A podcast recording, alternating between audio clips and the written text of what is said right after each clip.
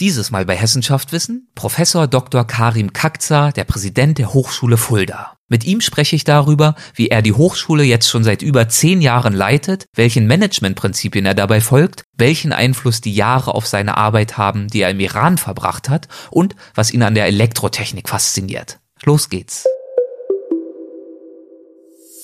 Leidenschaftliche Wissenschaftler erzählen von aufregenden Forschungsprojekten und zukunftsweisenden Erkenntnissen. Jede Folge ein neuer Streifzug durch die Faszination Wissenschaft. Das ist Hessen schafft Wissen, der Podcast mit Erik Lorenz. Professor Dr. Karim Kakza ist seit 2008 Präsident der Hochschule Fulda. 2014 wurde er für eine zweite Amtszeit bis 2020 wiedergewählt. Und noch eine letzte Jahreszahl. 2018, da wurde er zum Hochschulmanager des Jahres gekürt, weil er die vormals zerstrittene Hochschule Fulda neu ausgerichtet hat. Vorher war er Professor und schließlich auch Dekan des Fachbereichs angewandte Informatik. Studiert hat er an der Universität Stuttgart und zwar Elektrotechnik. Er hat das Studium als Diplom-Ingenieur abgeschlossen und hat dann einige Jahre später an der gleichen Uni am Institut für Netzwerk- und Systemtheorie promoviert. Anschließend war er mehrere Jahre in der Industrie tätig, bevor er eine Professur an der Hochschule Fulda übernahm. Was ihn an diesen Themen interessiert und welche Schwerpunkte er für seine Arbeit als Hochschulpräsident setzt, darüber unterhalten wir uns im folgenden Gespräch. Viel Spaß! Guten Tag, Herr Professor Dr. Kakza, Herr Präsident. Vielen Dank dafür, dass Sie mitmachen beim Podcast Hessenschaft Wissen. Schön, dass Sie dabei sind. Sehr gerne. Wenn man Ihren Namen googelt, dann ist eines der ersten Ergebnisse, auf das man stößt, der Beitrag der Zeit aus dem Jahr 2018, genauer aus dem Dezember mit dem Titel Der Versöhner. Und im Artikel geht es darum, dass Sie zum Hochschulmanager des Jahres gekürt wurden, weil Sie die einst, Zitat, zerstrittene Hochschule Fulda, Zitat Ende, neu ausgerichtet hätten. Inwiefern war denn die Hochschule vor Ihrem Amtsantritt zerstritten? Wo lagen da die Probleme? Wir hatten in der Tat 2008 eine nicht ganz einfache Phase hier, weil es nicht so leicht war, äh, die Wahl eines Präsidenten, einer Präsidentin erfolgreich durchzubringen. Das lag äh, im Wesentlichen auch daran, dass es in unserem Wahlgremium dem Senat äh, und dem erweiterten Senat eben zwei Lager gab, die sich gegenüberstanden und die etwa gleich groß waren und die sich nicht so schnell auf einen Kandidaten, eine Kandidatin einigen konnten. Und äh, dieser Wahlprozess dauerte etwas länger, über einige Monate und war dann erst im November 2008 abgeschlossen und ähm, in diesem Artikel ist eben die Situation dort nochmal aufgegriffen worden, eine ähm, Spaltung und ein Graben, der durch die Hochschule ging. Aber wir haben diese schwierige Phase längst überwunden und haben uns äh, zusammengefunden und arbeiten seither eigentlich hervorragend äh, über die Fachbereichsgrenzen hinweg zusammen. Warum hatten Sie damals so sehr Lust auf den Job, dass Sie sich das angetan haben, über so viele Wahlgänge, über so viele, Sie haben es gerade gesagt, Monate hinweg diesen Wahlprozess zu durchlaufen? Zum damaligen Zeitpunkt war ich schon eine ganze Weile an der Hochschule. Ich hatte unterschiedliche Ämter auch in der Verwaltung inne, war zum Beispiel Dekan im Fachbereich angewandte Informatik, äh, vier Jahre dann Vizepräsident für Forschung und Entwicklung. So hatte ich einen ganz guten Einblick auch in die Leitung einer Hochschule. Und daraus ist dann der Wunsch äh, erwachsen, dass ich dann eben auch die Hochschule leite in dem Amt des Präsidenten.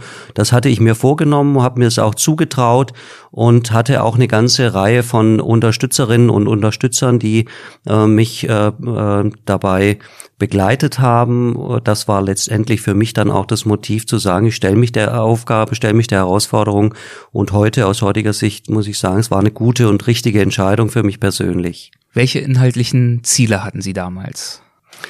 Also äh, angesichts der schwierigen Situation war natürlich mein erstes Ziel, die Hochschule wieder zusammenzubringen, die Gräben, die es möglicherweise gab, zu überwinden, äh, über die Fachbereichsgrenzen hinweg, die Zusammenarbeit wieder zu fördern, gemeinsam unter Beteiligung aller äh, Gruppierungen auch der Professoren, Professoren, der Mitarbeiterinnen, Mitarbeiter, auch der Studierenden, einen neuen Hochschulentwicklungsplan aufzustellen, der einen breiten, eine breite Unterstützung an der Hochschule findet und dann die Hochschule Hochschule gemeinsam weiterzuentwickeln, auf den Weg zu bringen, auf dem wir im Moment jetzt sind.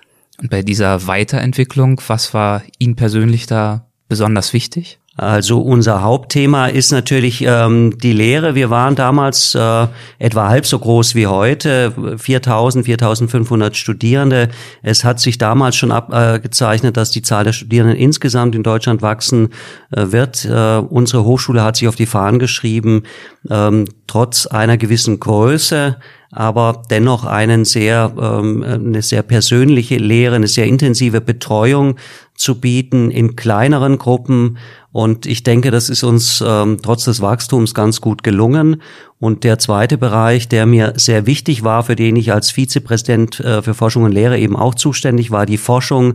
Das war mein großes Ziel, unsere äh, Hochschule im Bereich Forschung, im Bereich Transfer deutlich äh, voranzubringen.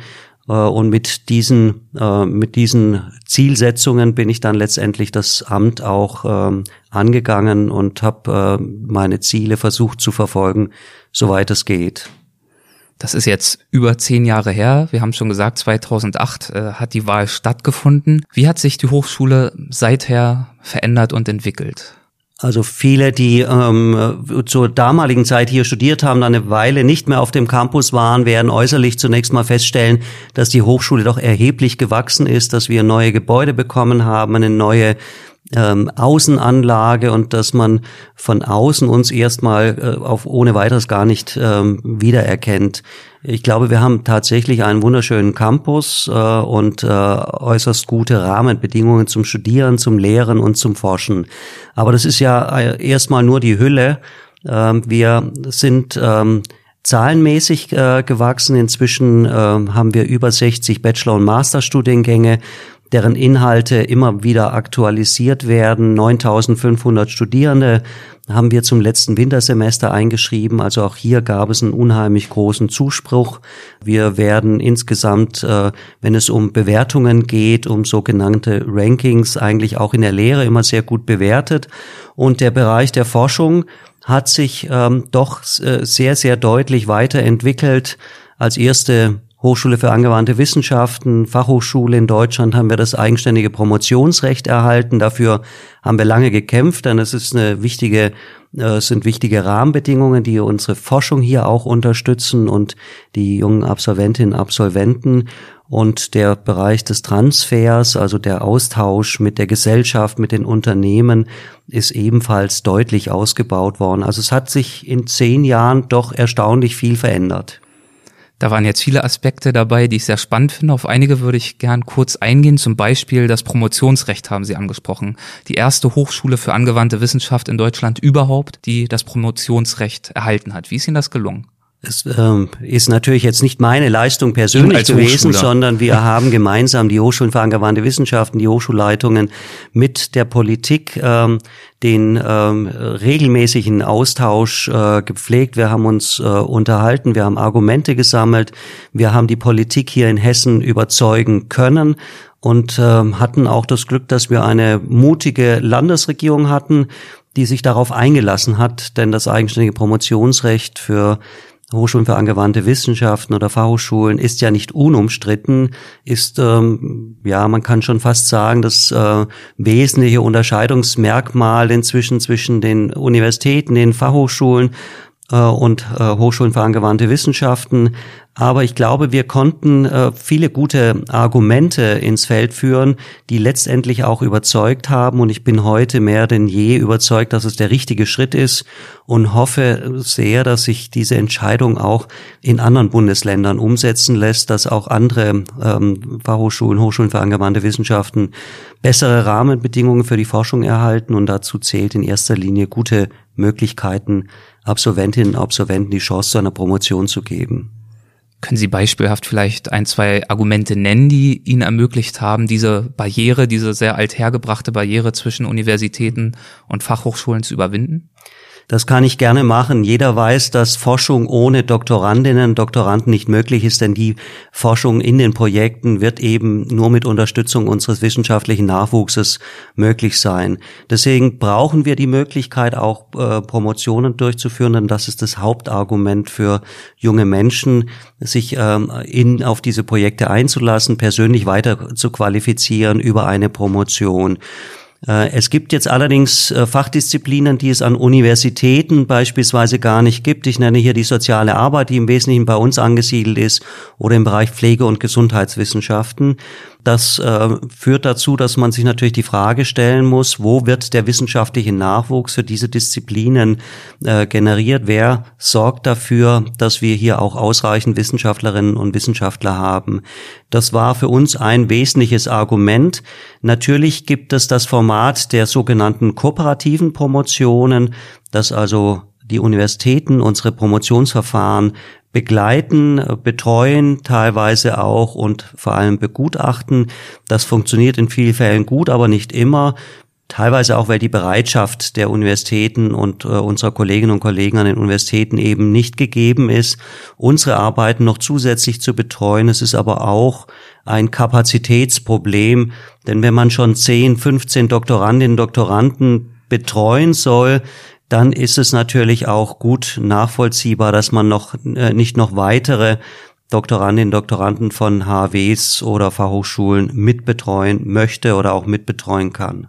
Sie haben schon gesagt, die Zahl der Studierenden hat sich in Ihrer Zeit als Präsident verdoppelt, glaube ich. Damit natürlich, was heißt natürlich, aber es war in dem Fall so, es ist ja auch naheliegend, die Zahl der Beschäftigten auch. Mittlerweile sind es, glaube ich, um die 650, 700 in dem Bereich. Und damit einhergeht wiederum auch das Wachstum in physischer Hinsicht, in architektonischer Hinsicht. Die Mensa ist, glaube ich, neu, relativ, die Bibliothek, verschiedene andere Gebäude, also auch viele Bauvorhaben, die auch zu managen waren, die zu finanzieren waren. Und ähm, einige Gelder haben sie zum Beispiel von Bund und vom Land erhalten im Wettbewerb Innovative Hochschule, haben sie dort eingeworben, mit einem Projekt zu Gesundheit und Lebensqualität in der Region. Mit welchem Konzept sind Sie da ins Rennen gegangen? Das Bund-Länder-Programm Innovative Hochschule zielt darauf ab, äh, den Transfer von Ideen, von Technologien, von Wissen von den Hochschulen, den Universitäten, aber auch den HWs und Fachhochschulen in die Region, in die Unternehmen, in die Einrichtungen zu fördern. Äh, wir haben bei der Ausschreibung nach einem Thema gesucht, was uns alle verbindet an der Hochschule und haben das Thema Gesundheit und Lebensqualität gefunden. Aus allen Fachbereichen, allen acht Fachbereichen, die es bei mir an der Hochschule gibt, äh, gibt es Teilprojekte, die sich mit diesen beiden großen Überthemen beschäftigen. Wir haben zehn Teilprojekte zusammengestellt und daraus ein, wie ich denke, sehr attraktives Paket geschnürt, das letztendlich auch die Gutachterinnen und Gutachter beim BMBF überzeugt hat, äh, so dass wir jetzt über fünf Jahre hinweg eine ganz erhebliche Förderung erhalten. Wir durften neue Räume hier auch beziehen, haben jetzt ein Team von 30, 35 Wissenschaftlerinnen und Wissenschaftlern, die begleitet werden auch von vielen Professoren, Professoren.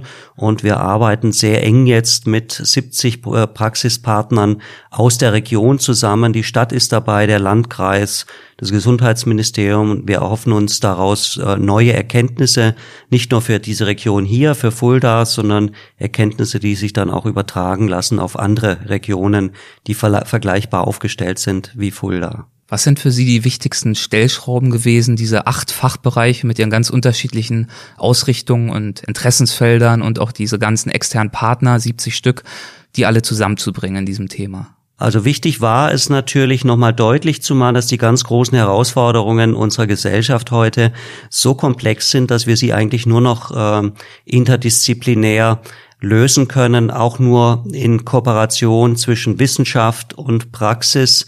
Und wir haben dann die ersten Ideen entwickelt, haben dann aber auch Workshops durchgeführt, unsere Praxispartnerinnen und Partner eingeladen, hier an die, an der Hoch, an die Hochschule, haben die Ideen weiterentwickelt, ausgearbeitet und daraus ist dann am Schluss eine große Gesamtidee entstanden mit vielen kleinen Teilprojekten, wo dann auch die Interessen, die ganz persönlichen Forschungsinteressen der Kolleginnen und Kollegen an der Hochschule mit platziert werden konnten, so dass also jeder auch wirklich einen Nutzen, einen Mehrwert von diesem gemeinsamen äh, Projekt äh, gesehen hat. Und äh, heute sind wir natürlich sehr froh und stolz, dass das Ganze unter einem Dach, diesem regionalen Innovationszentrum Gesundheit und Lebensqualität ähm, platziert ist, verankert ist und wir, denke ich, schon nach anderthalb Jahren, denke ich, äh, ganz gute Ergebnisse und Fortschritte äh, vorzuweisen haben bei solchen größeren Initiativen, aber auch grundsätzlich bei Ihrer Arbeit als Präsident, wie würden Sie da Ihren Managementstil beschreiben?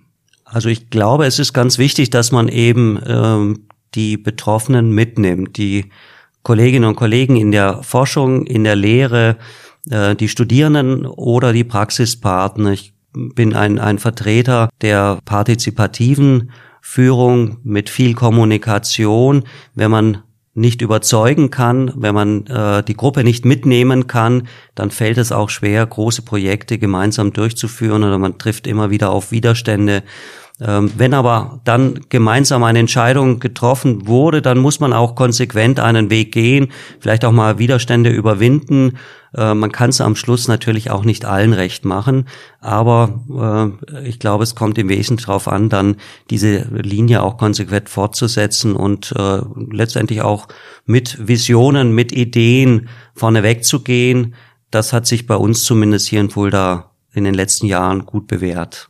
Die Zeit hat in dem Artikel, den ich vorhin erwähnt habe, über sie geschrieben, ein Softie an der Spitze. Lässt sich eine Hochschule im heutigen Wettbewerb mit weicher Hand zum Erfolg führen? Offensichtlich.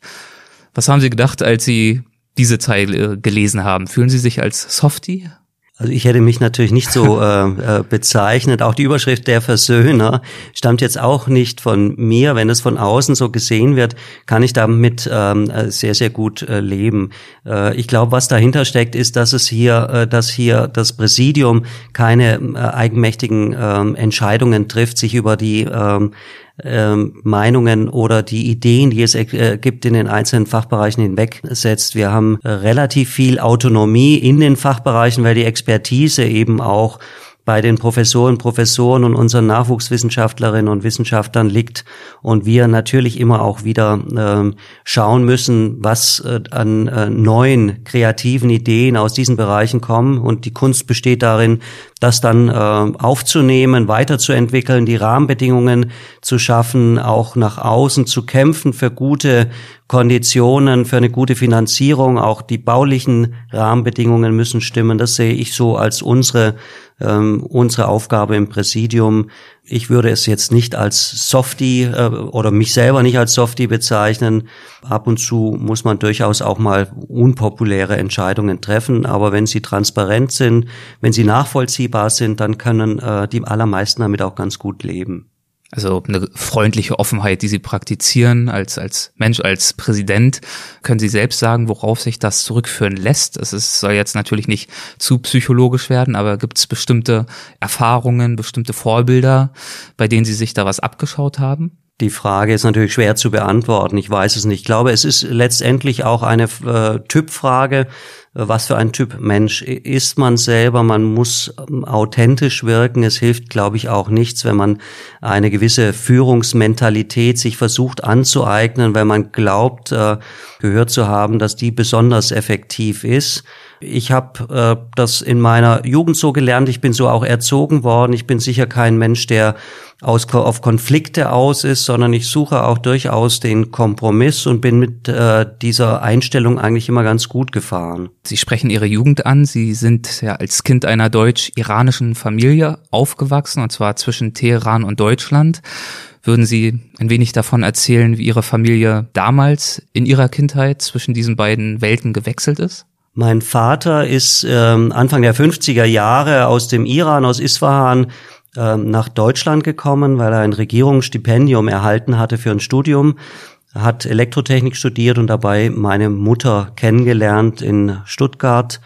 Die beiden haben eine Familie gegründet äh, und es war klar für meinen Vater, dass er sich äh, dann auch seinem Land verpflichtet fühlt. Er ist die Verpflichtung auch eingegangen und die Familie ist dann äh, Mitte der 60er Jahre in den Iran gezogen, so dass ich meine Schulzeit im Wesentlichen in Teheran verbracht hat, äh, habe an einer deutschen Auslandsschule und äh, wir sind dann äh, während der islamischen Revolution, weil eben die Sicherheitslage etwas problematisch war, die Schule auch geschlossen hatte, wieder nach Deutschland zurückgekehrt so dass ich dann auch äh, das letzte Schuljahr hier in Deutschland verbracht habe. Also und unmittelbar vor dem Abitur sind Sie nach Deutschland sozusagen zurückgekehrt. Ja, das war, ich bin also Mitte der zwölften, um ganz genau mhm. zu sein, der zwölften Klasse ähm, äh, nach Deutschland gewechselt und äh, habe dann die Schule letztendlich abgeschlossen in Stuttgart.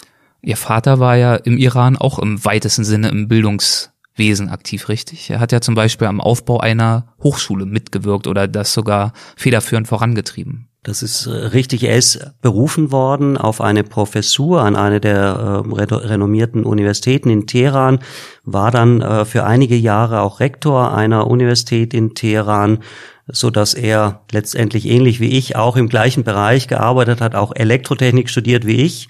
Also man könnte fast sagen, dass ich eben äh, in die Fußstapfen getreten bin. Ähm, sicherlich nicht immer ganz bewusst, aber so hat sich das einfach entwickelt und ergeben. Gibt es da bestimmte Erfahrungen oder Best Practices, irgendwas, was Sie sich aus dieser Zeit in Teheran von ihm abgeschaut haben? Vielleicht zunächst unbewusst? Also wenn, dann war es sicher nicht so direkt bewusst, aber ich äh, habe natürlich auch als Jugendlicher mitbekommen, welche ähm, Aufgaben mein Vater hat, in welchem Bereich er ähm, aktiv ist. Er hat natürlich zu Hause auch berichtet, äh, wie er in bestimmten Situationen äh, reagiert hat. Und ich bin ganz sicher, so wie das in jeder Familie der Fall ist, dass man auch von den Eltern durchaus das einige mitnimmt, äh, auch übernimmt. Ähm, mein Vater war immer ein sehr, sehr toleranter Mensch, was auch notwendig ist, wenn man so zwischen zwei Kulturen in einer Familie lebt und äh, praktisch in beiden Bereichen unterwegs ist. Ähm, er ist äh, auch ein Mensch, der nicht auf Konflikte aus ist, sondern die Harmonie ein Stück weit sucht und Kompromisse. Ich glaube, das hat mich schon geprägt, ohne dass ich jetzt äh, mir vorgenommen hatte als Jugendlicher oder junger Erwachsener, dass ich genau das Gleiche machen möchte wie mein Vater. Das ist ja eher ungewöhnlich in dem Alter. Da will man sich ja doch auch eher vielleicht selber entwickeln und so ein bisschen abheben von den Eltern. Spielt diese Zeit im Iran, diese Erfahrung für Sie heute noch eine Rolle? Ich sehe zum Beispiel hier in Ihrem Büro so ein paar Utensilien aus dem Iran, eine Schale, verschiedene Schatullen, die ich von den Märkten aus Isfahan kenne. Äh, wo kommen die her? Die entstammen tatsächlich äh, aus Hochschulpartnerschaften, die wir als Hochschule Fulda eingegangen sind mit äh, iranischen Hochschulen. Ich selber durch meine eigene Biografie habe mir so ein bisschen zur Aufgabe gemacht, die Beziehungen zwischen den deutschen und den iranischen Hochschulen ähm, aufzubauen, zu pflegen. Es gibt traditionell sehr, sehr gute Beziehungen zwischen unseren Hochschulen in den beiden Ländern. Es ist schade, dass aufgrund der schwierigen politischen Rahmenbedingungen äh, diese Beziehungen leider nur mit äh, großen Schwierigkeiten äh, zu pflegen sind.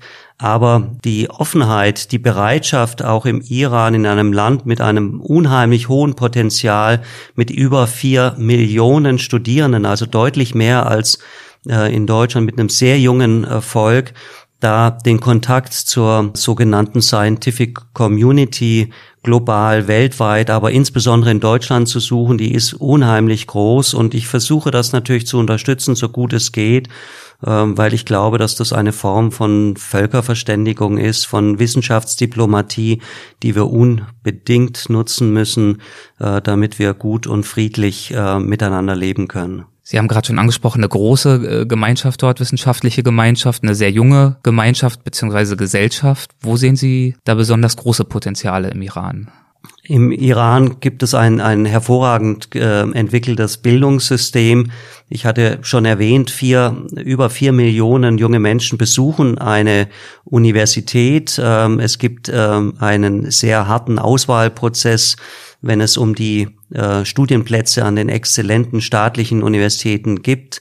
Und die Personen, die dort sich durchsetzen, haben natürlich auch das Bedürfnis, äh, sich international zu vernetzen wir haben im, äh, zwischen mehrere tausend iranische äh, Studentinnen und Studenten an unseren deutschen Hochschulen.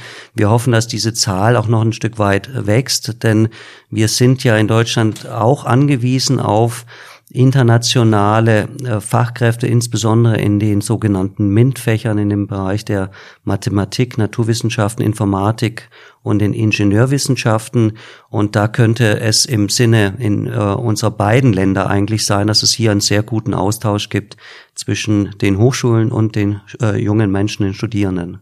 Worin sehen Sie ansonsten heute Ihre wichtigsten Aufgaben als Präsident? An unserer Hochschule sehe ich, dass wir eine sehr dynamische Entwicklung in den letzten Jahren hatten, was die Zahl der Studierenden angeht. Wir wissen äh, aus den KMK-Prognosen, dass die Studierendenzahlen auch in den nächsten Jahren noch auf einem relativ hohen Niveau, ähnlich wie jetzt, bleiben wird.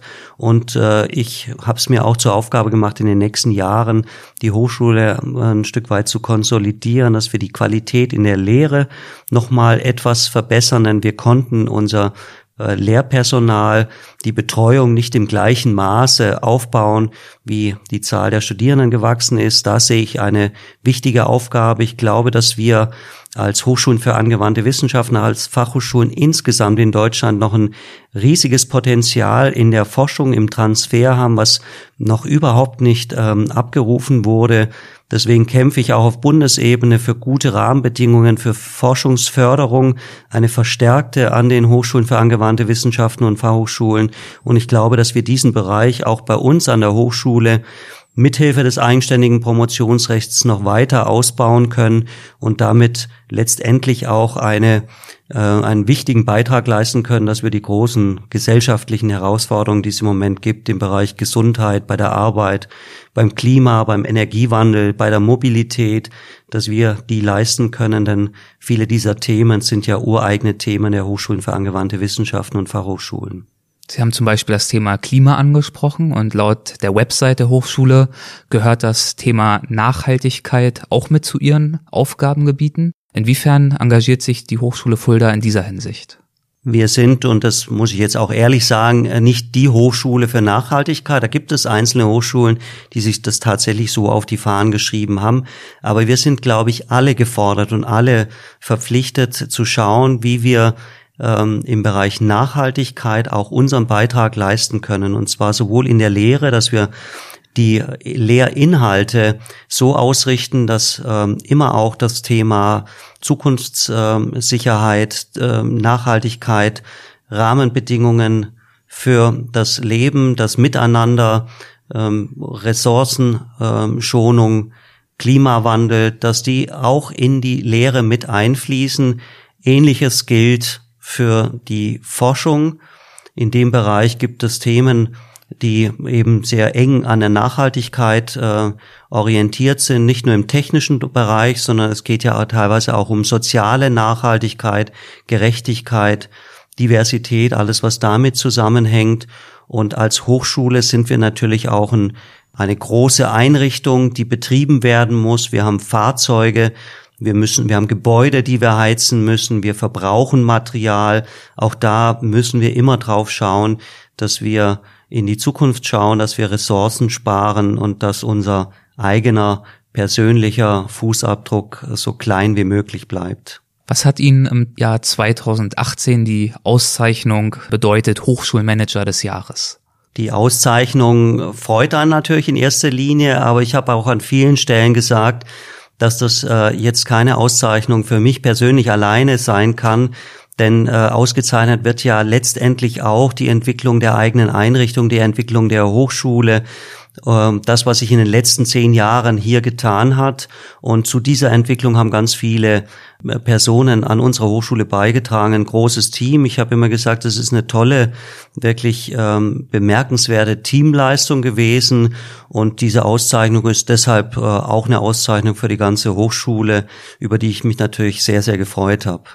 War es für Sie denn selbstverständlich im Jahr 2014, also nach sechs Jahren, nochmal für eine zweite Amtszeit zu kandidieren?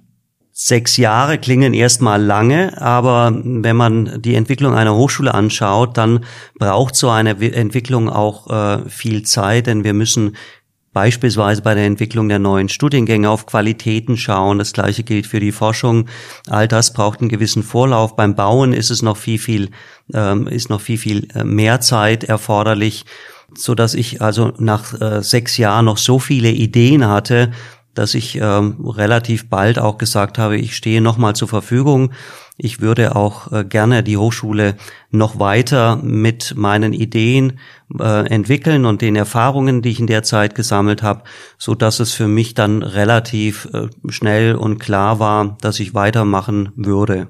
Und während sie 2008 zehn Wahlgänge gebraucht haben, um mit einer Stimme zu gewinnen, gab es ja dann beim zweiten Wahlgang 92 Prozent Zustimmung. Das hat sich ja bestimmt auch sehr schön und bestätigend angefühlt. Das ist auf jeden Fall angenehmer als umgekehrt. Ja. Das, ähm, das ist richtig. Ähm, letztendlich ist es tatsächlich ja auch eine Bestätigung. Es ist völlig klar, wenn jemand Neues äh, so ein Amt übernimmt und die Hochschule letztendlich auch nicht 100 Prozent sicher sein kann, wie jemand sich dann in diesem Amt entwickelt, dann ist es schön, wenn man nach äh, sechs Jahren tatsächlich nachweisen kann, was man getan hat, wie man sich in diesen sechs Jahren zu bestimmten Themen verhalten hat, äh, wie man die Hochschule geführt hat. Und wenn es dann so eine breite Zustimmung gibt, dann ist das, glaube ich, auch eine sehr, sehr schöne Bestätigung, persönliche äh, Bestätigung für einen selber. Sie haben im bisherigen Gespräch auch schon sehr viel eingestreut über die Hochschule selbst, was hier unterrichtet wird, das Promotionsrecht. Was würden Sie denn sagen, was die Hochschule äh, heute auszeichnet, was vielleicht die Besonderheiten sind, wo ihre Schwerpunkte liegen? Also ich glaube, es ist uns ganz gut gelungen, mit dem sehr, sehr breiten Spektrum einerseits eine Hochschule zu sein, die hier fest verankert ist in der Region. Im Umkreis von etwa 100 Kilometern gibt es keine weitere staatliche Hochschule, so dass wir in der Region eine ganz herausragende Bedeutung als Bildungseinrichtung haben. In Ballungszentren ist es ja manchmal etwas anders, weil es dort viele äh, Bildungseinrichtungen gerade im tertiären Bereich gibt. Es ähm, hat, haben sich aber auch einige profilgebende Themen hier herauskristallisiert, Schwerpunkte, durch die wir bundesweit äh, auch sichtbar sind. Äh, ich will nur beispielhaft jetzt einige rausnehmen, ohne dass das vollständig wäre. Die ähm, Pflege- und Gesundheitswissenschaften zählen sicher zu unseren profilgebenden Merkmalen. Im Bereich Ernährung, Lebensmitteltechnologie bieten wir eine Reihe von Studiengängen an, die besonders sind. Aber man könnte das eigentlich fast für jeden Fachbereich ähm, sagen oder einzelne Studiengänge herauspicken. Wir sind äh, im Moment in der Situation, dass ähm, ein guter Teil der Studierenden, etwa ein Drittel bis 40 Prozent aus der Region kommen aber die Mehrheit eben überregional zu uns kommen, teilweise international. Wir haben 1300 internationale Studierende für eine Stadt wie Fulda, die jetzt nicht äh, den Ruf von Berlin, München oder Köln hat, ist es sicher äh, was Ungewöhnliches. Ähm, wir sind im Bereich der Forschung, denke ich mal, in den letzten Jahren durchaus äh, sehr erfolgreich gewesen, zählen wahrscheinlich zu den Forschungsaktiven. Hochschulen für angewandte Wissenschaften und Fachhochschulen in Deutschland. Und was uns vielleicht noch auszeichnet, sind zwei weitere Dinge. Wir fühlen uns als Campus-Hochschule.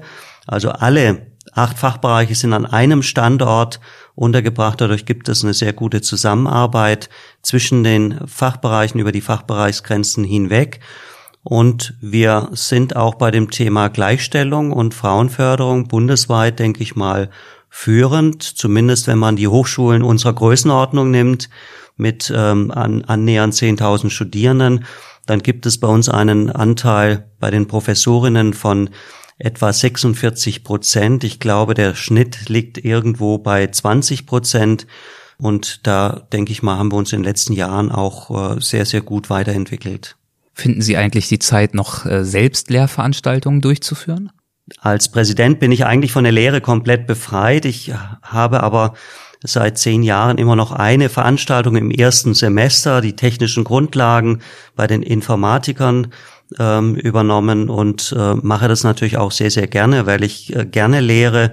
Und es ist natürlich auch die Möglichkeit, nochmal den direkten äh, Kontakt zur Basis zu halten.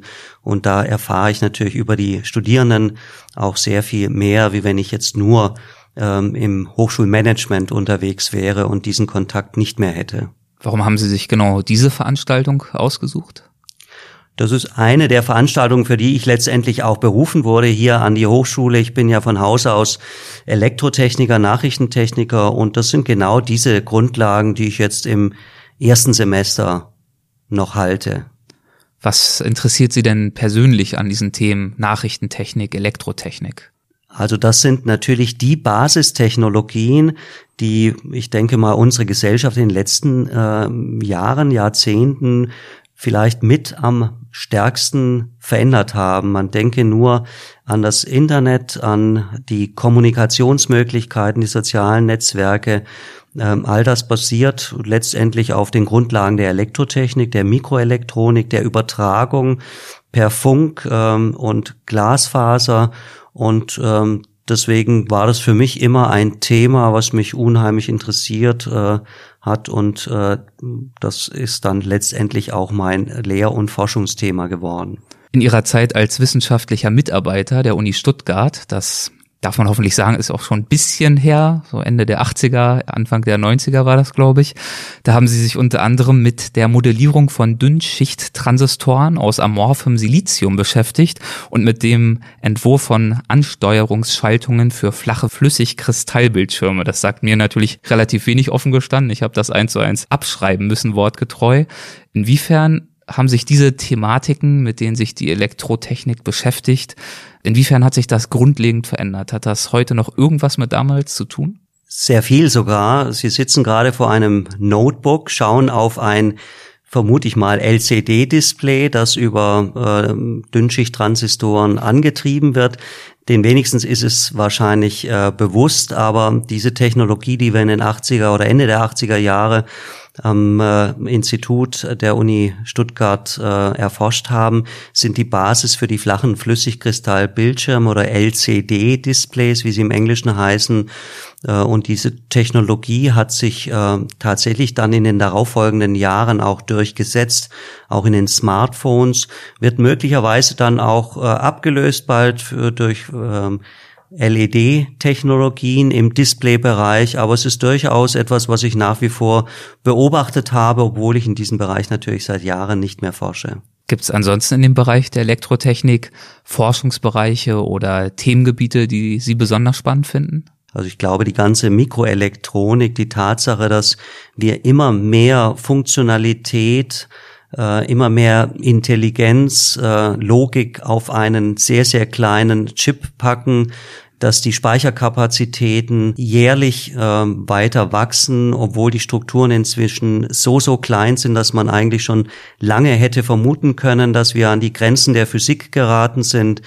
All diese Entwicklungen finde ich unheimlich faszinierend und sie bestimmen ja, ohne dass wir das jedes Mal so wahrnehmen, unser tägliches Leben, weil überall äh, in allen technischen Geräten inzwischen irgendwo Elektrik, äh, Elektronik, Mikroelektronik drinsteckt. Es ist Ihnen ein Stück weit schwer gefallen, aus der Lehre und der Forschung tendenziell, also fast ausschließlich ins Hochschulmanagement zu wechseln, abgesehen von dieser einen Veranstaltung, die Sie noch machen? Vermissen Sie das manchmal? Also ich hätte mir gut vorstellen können, in dem Forschungsbereich auch weiterzumachen. Es war durchaus eine äh, nicht ganz einfache Entscheidung, vor der ich stand, bevor ich dann an die Hochschule gewechselt äh, bin. Aber heute, aus heutiger Sicht, wenn ich jetzt gerade auf die zehn, letzten zehn Jahre zurückblicke, äh, bin ich mir ganz sicher, dass die richtige Entscheidung für mich getroffen habe. Die Arbeit im Präsidium als Präsident im Hochschulmanagement ist so vielfältig und äh, äh, hat so viele äh, kreative, gestalterische Momente, dass ich eigentlich denke, ich habe die richtige Entscheidung getroffen. Ich finde, das ist fast schon ein wunderbares Schlusswort. Ganz zum Schluss würde ich sehr gern noch zu einer Kategorie kommen, die haben wir in jeder Folge und das sind die gefürchteten Halbsätze. Und ähm, das funktioniert ganz einfach so, dass ich Ihnen einen Halbsatz vorgeben würde und wir schauen einfach, ob Ihnen dazu irgendwas in den Sinn kommt, was Ihnen dazu in den Sinn kommt. Muss auch kein Halbsatz sein, kann also so knapp oder ausführlich sein, wie Sie möchten, mit Ihrem Einverständnis. Ich bin gespannt, aber ich äh, stimme jetzt einfach mal zu. Das ist sehr nett von Ihnen. Eine wichtige Bedeutung der Hochschulen für angewandte Wissenschaft, auch im Vergleich zu Universitäten, liegt in? In der intensiven Betreuung der Lehre in kleinen Gruppen und in Bezug auf die Forschung in der Kooperation mit kleinen und mittleren Unternehmen, sozialen Einrichtungen, Einrichtungen aus dem Gesundheitsbereich in ihren jeweiligen Regionen. Die Arbeit an der Hochschule Fulda ist für mich großer Spaß, fast jeden Tag, fast alles, äh, was man hier erlebt, ist spannend äh, und ich mache es unheimlich gern. Also ein Job, bei dem man jeden Morgen wieder gern zur Arbeit geht, ist, glaube ich, ein Geschenk äh, und Deswegen bin ich hochzufrieden. Thematisch damit verwandt, an meine Arbeit motiviert mich? Dass man gestalten kann, dass man etwas bewegen kann, dass man zwar immer wieder kämpfen muss, aber wenn man kämpft, äh, sieht man auch Erfolge, zumindest in fast allen Fällen. Gutes Stichwort. Als beruflichen Erfolg definiere ich für mich? Dass ich gemeinsam mit vielen Akteuren hier an der Hochschule eine Einrichtung in den letzten Jahren sehr weit vorangebracht hat und dass sie jetzt ihren festen Platz in der Region äh, Fulda hat. Ganz in meinem Element bin ich, wenn? Ich Dienstagabends mit Kolleginnen und Kollegen gemeinsam Fußball spielen kann. Ach, gibt's da einen kollegialen Fußballclub, ja, einen Verein? Seit 20 Jahren. Ach was, sehr schön. Ja.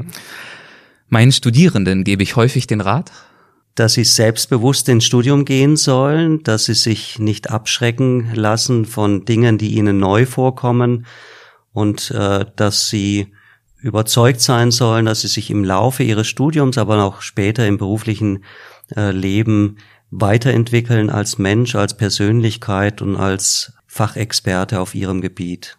Für Hochschulen sehe ich die größte Chancen der Digitalisierung in der Möglichkeit, sich zu vernetzen, noch individueller auf die einzelnen Bedürfnisse unserer Studierenden einzugehen, denn die Studierendenschaft ist heute deutlich heterogener als noch vor vielen Jahren und die Digitalisierung kann ein unterstützendes Element dabei sein, diese Herausforderung zu meistern.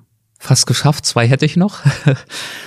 Als Sprecher der Fachhochschulen in der Hochschulrektorenkonferenz liegt mir besonders am Herzen, dass wir die speziellen Bedürfnisse, die unser Hochschultyp hat und den Charakter, das äh, Profil dieser Hochschulen, dass wir die deutlich machen und dafür kämpfen, dass die Rahmenbedingungen bundesweit besser werden und dass wir die Freiheiten bekommen, um uns wirklich bestmöglich zu entwickeln in einem ähm, heterogenen Hochschulsystem. Was sind das für Rahmenbedingungen, die da besonders verbesserungswürdig sind? Zum einen sind wir besonders stark gewachsen, prozentual in den letzten Jahren und brauchen deshalb eine planbare, sichere Finanzierung der neu aufgebauten Studienplätze. Und dann gibt es gerade im Bereich der angewandten Forschung noch einen erheblichen Nachholbedarf bei den Fördermöglichkeiten, gerade im Vergleich zu den Universitäten. Das sind so die zwei wichtigsten Bereiche, für die wir ähm, regelmäßig kämpfen. Und die letzte Frage für die Hochschule Fulda in zehn Jahren wünsche ich mir? Dass wir unseren Platz im Hochschulsystem in Deutschland äh, finden, dass wir unser eigenes Profil noch weiter entwickeln, schärfen, dass wir die Bildungseinrichtung hier in der Region bleiben, die einen ganz wesentlichen Beitrag zur Entwicklung dieser Region dann auch leisten kann und äh, dass wir äh, uns insgesamt äh, als forschungsstarke, aber auch sehr ähm, ausgeprägt starke Hochschule im Bereich der Lehre weiterentwickeln. Dabei wünsche ich Ihnen viel Erfolg und ich danke Ihnen herzlich für die Zeit. Vielen, vielen Dank. Ich danke Ihnen für das Gespräch. Hessen schafft Wissen, der Podcast.